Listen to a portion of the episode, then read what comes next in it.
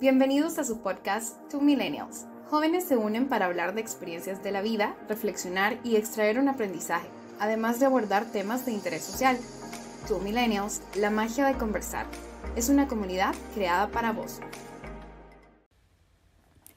Hola, mi nombre es Kendi Castellanos, soy licenciada en psicología y en esta ocasión vengo a hablarles de un tema que ha tenido un realce en los últimos años por la importancia que tiene en lo que es la sociedad. Y esta es la resiliencia y específicamente el papel que juega la resiliencia en la salud emocional. Antes de entrar de lleno al tema, me gustaría que eh, conceptualizáramos estos dos términos para tener, más, para tener mayor idea de lo que estamos hablando, ¿verdad? Primeramente lo que es la resiliencia y definimos resiliencia como aquella capacidad que tenemos los seres humanos para poder afrontar periodos de dolor emocional y lo que son aquellas situaciones adversas saliendo fortalecidos de ellas. Entonces la resiliencia es esa capacidad que tiene el ser humano para ver un problema, afrontarlo y sin importar el resultado, si lo solucionamos o no, fortalecer eh, sus conocimientos, sus habilidades, aprender de ellos y eh, sacar una enseñanza, ¿verdad? De cada situación que nos toca afrontar en nuestra vida. También definimos lo que es salud emocional y esta la OMS la define como un estado de bienestar y entendiendo lo que es el, bienestar como una situación que le permite a las personas ser conscientes de sus autocapacidades, es decir, tener un autoconocimiento, gestionar las dificultades normales de la vida diaria y llevar a cabo trabajos productivos. Es decir, la salud emocional es aquello que hará de la sociedad una sociedad equilibrada y que gestiona bien aquellas emociones, que gestiona bien las dificultades y que van a ser seres eh, productivos en la sociedad para un bien común, ¿verdad? Esa es la meta de la salud emocional. Entonces vamos a hablar acerca de cuáles son aquellas cualidades o atributos que deben de tener las personas resilientes.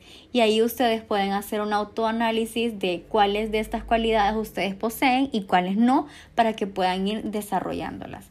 Entonces iniciamos con la primera cualidad que es el autoconocimiento, ¿verdad? Y es aquella capacidad que tienen los seres humanos para poder identificar aquellas fortalezas y habilidades que poseen, así como también aquellas limitaciones y debilidades eh, para poder trazarse metas objetivas.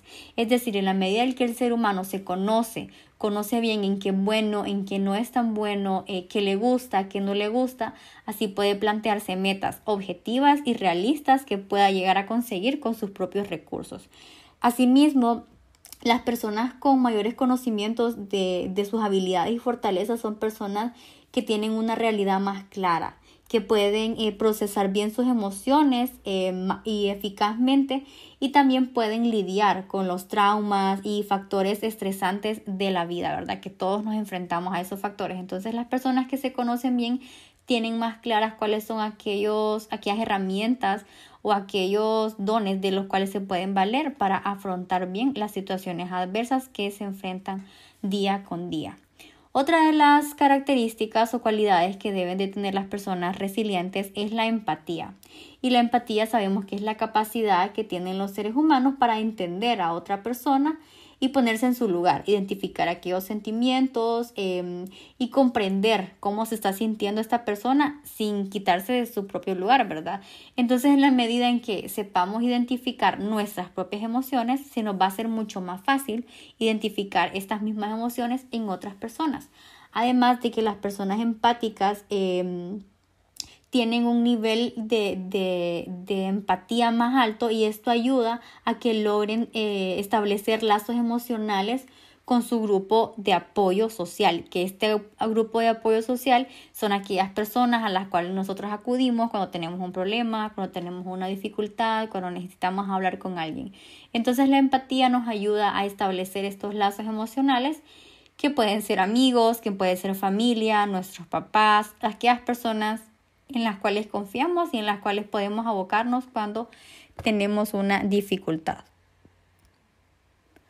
Otra cualidad importante de las personas resilientes es la autonomía, que es aquella creencia que tienen las personas de influir en su propio medio ambiente. Es decir, el hecho de que la persona sea consciente de que las cosas que les pasan en, mucho, eh, en muchos casos es parte de su propio, em, de su propia responsabilidad, ¿verdad? Entonces, el hecho de que yo entienda y, y comprenda de que las cosas que me pasan, muchas de ellas son parte de mis de resultados de mis propias decisiones.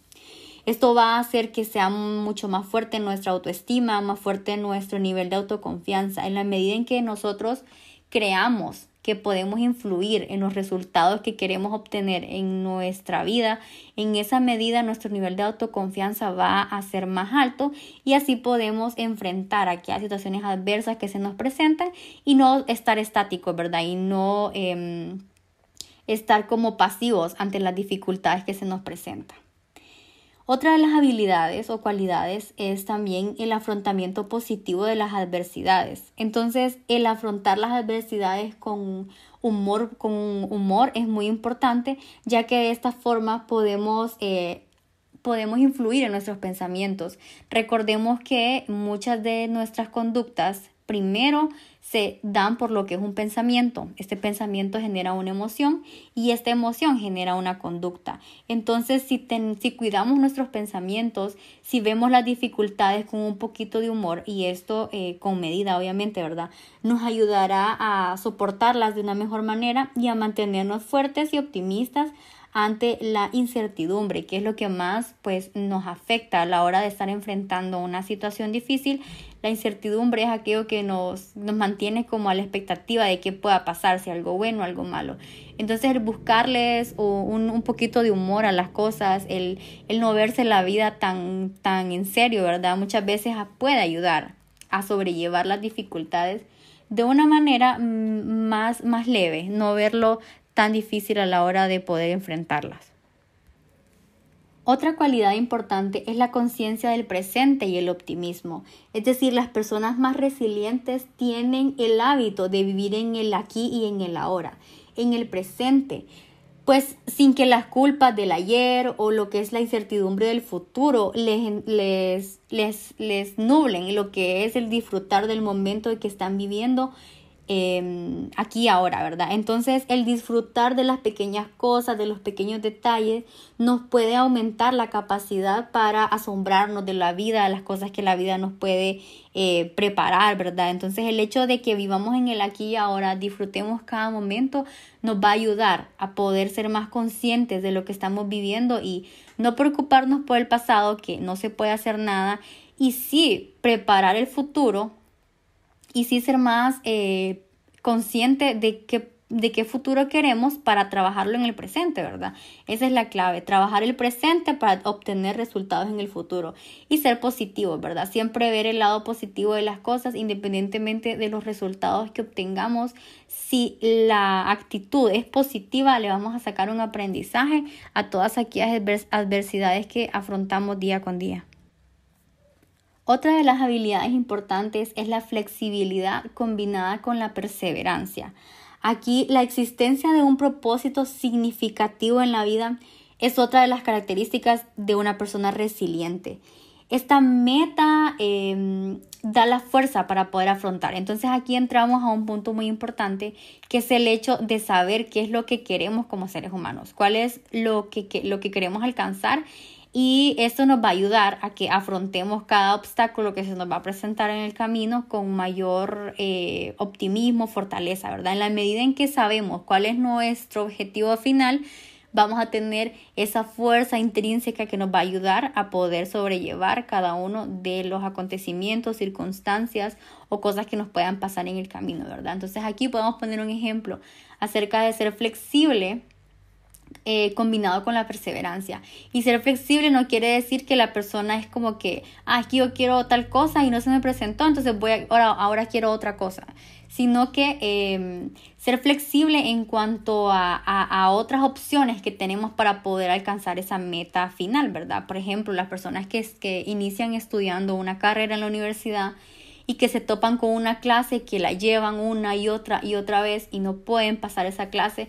Entonces estas personas, si son personas resilientes, van a buscar opciones. Es decir, una matemáticas, por ejemplo. Eh, no puedo pasar matemáticas, ya lo, ya lo llevé con un catedrático, ya lo llevé con otro. Entonces, ¿cuál es la opción?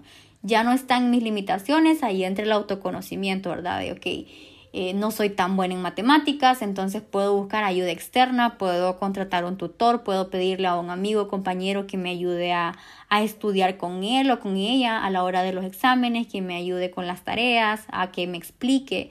Entonces ser flexibles es decir, eh, buscar opciones para poder sobrepasar el obstáculo y poder llegar a nuestra meta final. Y siempre ser perseverantes y realistas a la hora de trazarnos estas metas. Otra de las habilidades o cualidades de las personas resilientes es la sociabilidad. Es decir, las personas con un nivel alto de resiliencia saben cultivar y valorar eh, sus amistades. Generalmente se rodean de personas positivas y esto es súper importante. Ustedes siempre deben eh, rodearse de personas positivas, con buenas vibras, que les van a ayudar a ver las cosas de una manera adecuada, a ver las cosas de una manera realista y positiva. Eviten en lo más que puedan personas pesimistas, personas que a ustedes les quiten esa emoción o esa ganas de poder comerse el mundo, personas que, que ustedes solo las saludan y sienten que les roba energía. Estas personas realmente no son personas valiosas, no son personas que quieren en su día a día para que puedan de esta manera eh, enfrentar aquellas dificultades y rodearse de personas que van a ser su grupo de apoyo social cuando ustedes necesiten hacer uso de ellos para poder afrontar alguna dificultad que a ustedes se les presente. Y por último, eh, la cualidad que tenemos es la tolerancia a la frustración y la incertidumbre. Es decir, una persona que, generalmente eh, se frustra con facilidad ve el obstáculo mucho más grande de lo que es. Entonces, ¿cómo podemos lograr tolerar el estrés y poder ser personas que eh, estén tranquilas ante la incertidumbre de lo que pueda pasar. Entonces, en la medida en que seamos personas conscientes, seamos personas que conocemos nuestras capacidades, seamos personas que tenemos claro cuáles son nuestras fortalezas, nuestras debilidades, nuestro nivel de confianza alto y que nosotros podemos diferenciar qué cosas está en nuestras manos poder solucionar y qué cosas realmente no está en nuestras manos poder solucionar, ahí está la clave para que ustedes puedan tener esa tolerancia a la frustración y a la incertidumbre. Porque las personas a veces se eh, enfocan en resolver un problema que realmente no se encuentra en sus manos poder resolver. Entonces a, a estas personas lo que les pasa es que se desgastan emocionalmente y esto las hace ser menos tolerantes al estrés, ser personas... Eh, con un grupo de apoyo muy reducido o inexistente que no tienen esa persona con quien abocarse, con quien desahogarse, con quien buscar apoyo, ¿verdad? Porque son personas que siempre andan estresadas, entonces las personas tratan de evitar este tipo de comportamientos. Y la incertidumbre es aquello que no tenemos claro que pueda pasar. Entonces diferenciar qué está en mis manos para poder tomar acción y que no está en mis manos para dejarlo ir y que se solucione de la forma en que tenga que solucionarte, o solucionarse, perdón. Ahora voy a hablar acerca de algunas técnicas psicológicas que les va a ayudar a ustedes a poder gestionar y desarrollar la resiliencia si aún no la tienen desarrollada. Una de las técnicas es la autoobservación más el autoconocimiento y dedicarnos tiempo. Esa es la número uno. En la medida en que nos observamos a nosotros mismos, sabemos que nos gusta, sabemos que no nos gusta, en que somos buenos, en que somos malos, en que debemos mejorar vamos aumentando el autoconocimiento que es tan importante para poder tener un eh, sentido de vida, ¿verdad? El, el, propósito de vida es muy importante y esta es una de las bases para poder establecerlo. Y dedicarse tiempo. En la medida en que nos dedicamos tiempo, pasamos tiempo a solas, vemos aquellas áreas de nuestra vida que no le prestamos atención como cotidianamente, en esa medida vamos a ser personas más conscientes de nosotros mismos. Número dos, Cuida cómo te hablas, qué te, qué te dices, eh, confía en tus capacidades. Aquí yo les recomiendo un libro muy bonito que se llama Los Cuatro Acuerdos de Miguel Ruiz. Este es un libro que habla de cuatro acuerdos que para mí son la base fundamental de la salud emocional. Y uno de los cuatro acuerdos habla de eh, sé impecable con tus palabras. Esto significa cuidar lo que sale de nuestra boca cómo nos hablamos, el hecho de usar adjetivos calificativos despectivos hacia nosotros mismos, es una de las peores cosas que podemos hacer para poder aumentar esa autoestima y autoconfianza en nosotros mismos.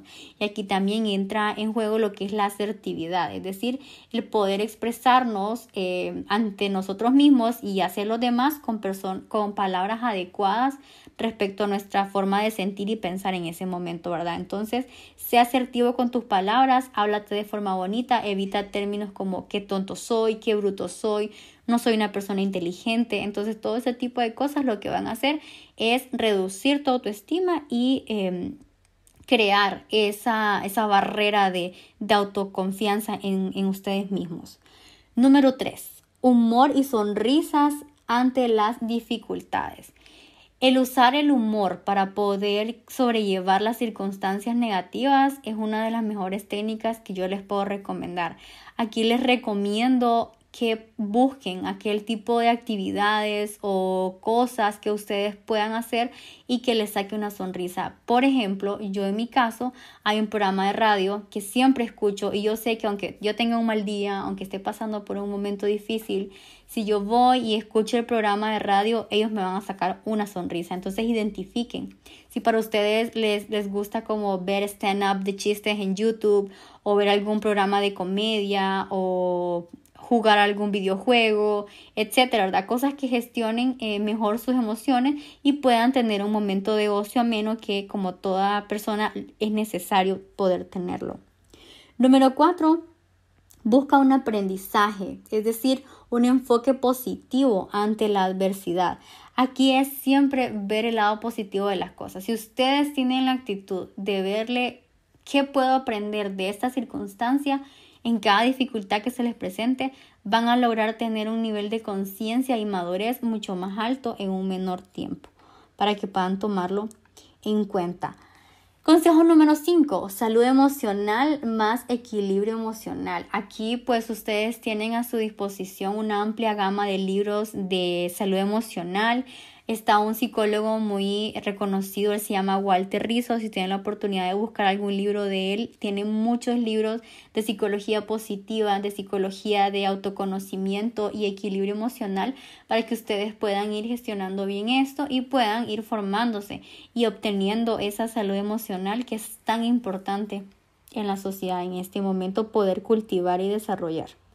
Número 6. Comparte tus emociones. Aquí es súper importante que tengan bien claro cuál va a ser su grupo de apoyo, es decir, aquellas personas que van a estar para ustedes cuando se les presente una dificultad, un problema, algo que tengan que hablar. Entonces, el hecho de, de ser conscientes de que en la medida en que sepamos expresar nuestras emociones, porque muchas de las personas lo que hacen es reprimirlas y quedarse para ellos esa emoción y, y, no querer llorar o no querer eh, comentar algo que les pasó por miedo, por, por el simple hecho de no quedar como alguien eh, débil ante los demás, porque el hecho de expresar nuestras emociones socialmente está visto como, ay, es que esta persona es débil, no, no controla bien sus emociones, pero el hecho de poder expresar estas emociones, les aseguro que los ayuda más de lo que los beneficia el hecho de quedarse con esas emociones para ustedes solos.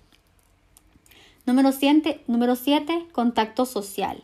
Siempre tener ese grupo de apoyo, tanto para contarle cosas buenas, perdón, cosas malas cuando necesitamos de ellos, pero también para compartir buenos momentos, para salir a tomar un café, para comentarle algún sueño que ustedes tengan, para eh, ver una película, para poder tener un momento ameno, ¿verdad? El contacto social es uno de las es uno de, la, de los factores más importantes en las personas con una salud emocional adecuada y desarrollada. Número 8. Poner límites al control. Esto habla más que todo de aquellas personas que quieren tener siempre el control de las situaciones en todo momento y esto al final lo que hace es frustrarlos porque algunas cosas se salen de nuestro control y no podemos hacer nada al respecto. Entonces pon límites hasta qué punto tú tienes el control de esa situación y hasta qué punto ya no está en tus manos el poder solucionar o no la circunstancia que se les está presentando. Número 9. Cuídate. Mejora tu salud física. El hecho de hacer ejercicio ahora es tan importante para poder gestionar el estrés, para poder eh, gestionar la ansiedad, para poder tener un estilo de vida más saludable. Aquellas personas que hacen un ejercicio físico mínimo de 3 a 4 veces a la semana son personas que gestionan mejor sus emociones, que tienen un nivel hormonal, que es las hormonas que juegan un papel súper importante en lo que son las emociones. Por ejemplo, el cortisol es la hormona del estrés, entonces las personas que no tienen una actividad física durante la semana o, son personas sedentarias, tienen un mayor nivel de, cortisol en su, en su organismo y esto a la larga genera que sean menos tolerantes al estrés. Entonces, que esas personas son que se estresan con facilidad, pierden el control, son personas muy enojadas, que no gestionan bien la ira, explosivas. Entonces, realmente la salud física tiene mucho que ver con nuestra salud emocional. Número 10. Ser realista. Tomemos en cuenta que en la medida en que seamos personas realistas y maduras, vamos a tener una vida más equilibrada y vamos a poder tomar decisiones basadas en la, en la realidad. Eh, decisiones que nos van a ayudar a que nuestra vida sea un poquito más organizada y ordenada y que podamos enfocarnos en las cosas realmente importantes. Número 11.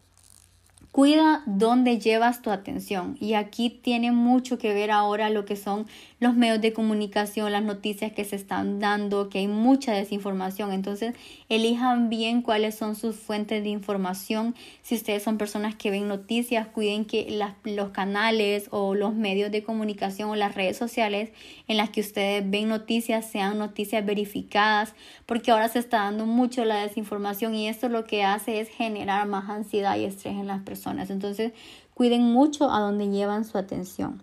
Y número 12, vivan chicos, que el miedo no les limite a poder vivir su vida. Todos tenemos dificultades, todos tenemos problemas y créanme que a ustedes no son las únicas personas que les está pasando lo que ustedes creen que, que solo a ustedes les pasa, ¿verdad? Hay miles y millones de personas que están viviendo la misma experiencia que ustedes y depende totalmente de ustedes el poder solucionarlo o no.